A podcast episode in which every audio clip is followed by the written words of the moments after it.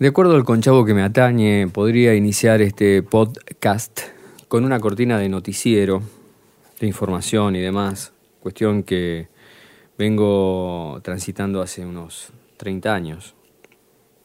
Así que me puedo hacer cargo de leerles este pasaje de esta manera un poco informal.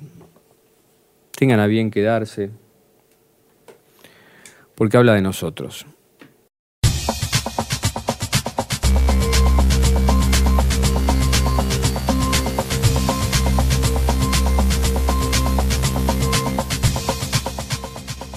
¿Hay una alternativa para evitar la catástrofe?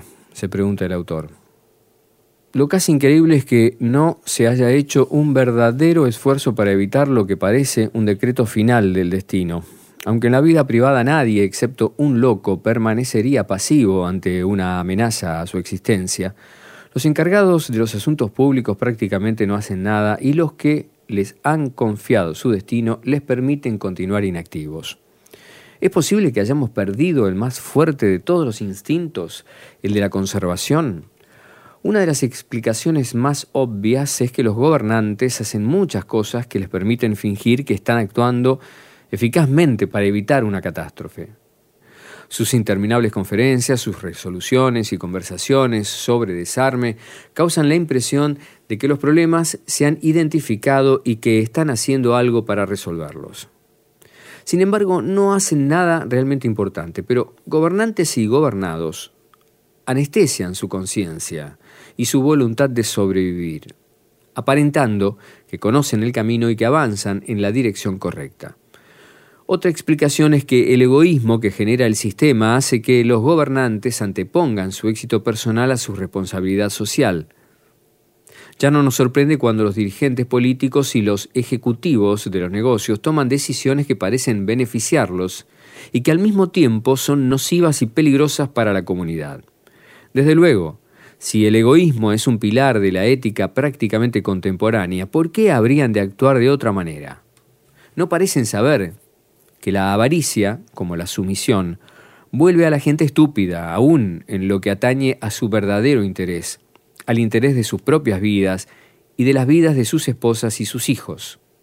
Al mismo tiempo, el público en general está tan egoístamente preocupado por sus asuntos particulares que presta muy poca atención a los problemas que trascienden el terreno personal. Sin embargo, hay una explicación más del debilitamiento de nuestro instinto de conservación. En la vida se requerirían cambios tan enormes que la gente prefiere una catástrofe futura al sacrificio que tendría que hacer hoy. La descripción que hace Arthur Koestler de algo que le ocurrió durante la Guerra Civil Española es un ejemplo notable de esta actitud común. Koestler se encontraba en una cómoda quinta de un amigo cuando le informaron que avanzaban las tropas de Franco. Sin duda llegarían durante la noche y muy probablemente lo asesinarían. Podía salvar su vida huyendo, pero la noche era fría y lluviosa y la casa tibia y cómoda. Se quedó. Fue hecho prisionero y casi milagrosamente salvó su vida muchas semanas después gracias a los esfuerzos de algunos amigos periodistas. Así también se comportan los que prefieren arriesgarse a morir a soportar un examen que podría revelar una enfermedad grave, la cual requeriría una gran operación quirúrgica. Además de esta explicación de la fatal pasividad humana en cuestiones de vida o muerte, hay otra, que es una de mis razones para escribir este libro. Me refiero al concepto de que no tenemos otras alternativas que los modelos del capitalismo cooperativista, el socialismo socialdemócrata o un fascismo tecnocrático con una cara sonriente.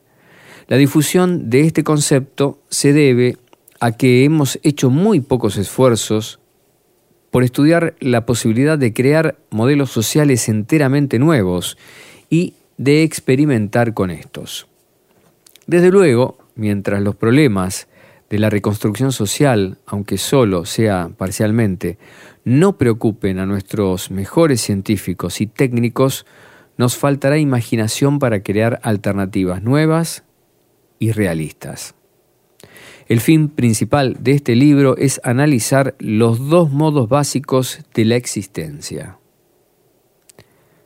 Tener o ser. Bueno, hasta acá llegamos, ¿no?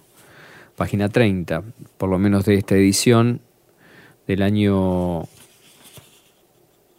1984, de Tener o Ser, de Eric Fromm. Primera edición en inglés del año 1976. Así estamos, de aquel futuro, este presente. Salud.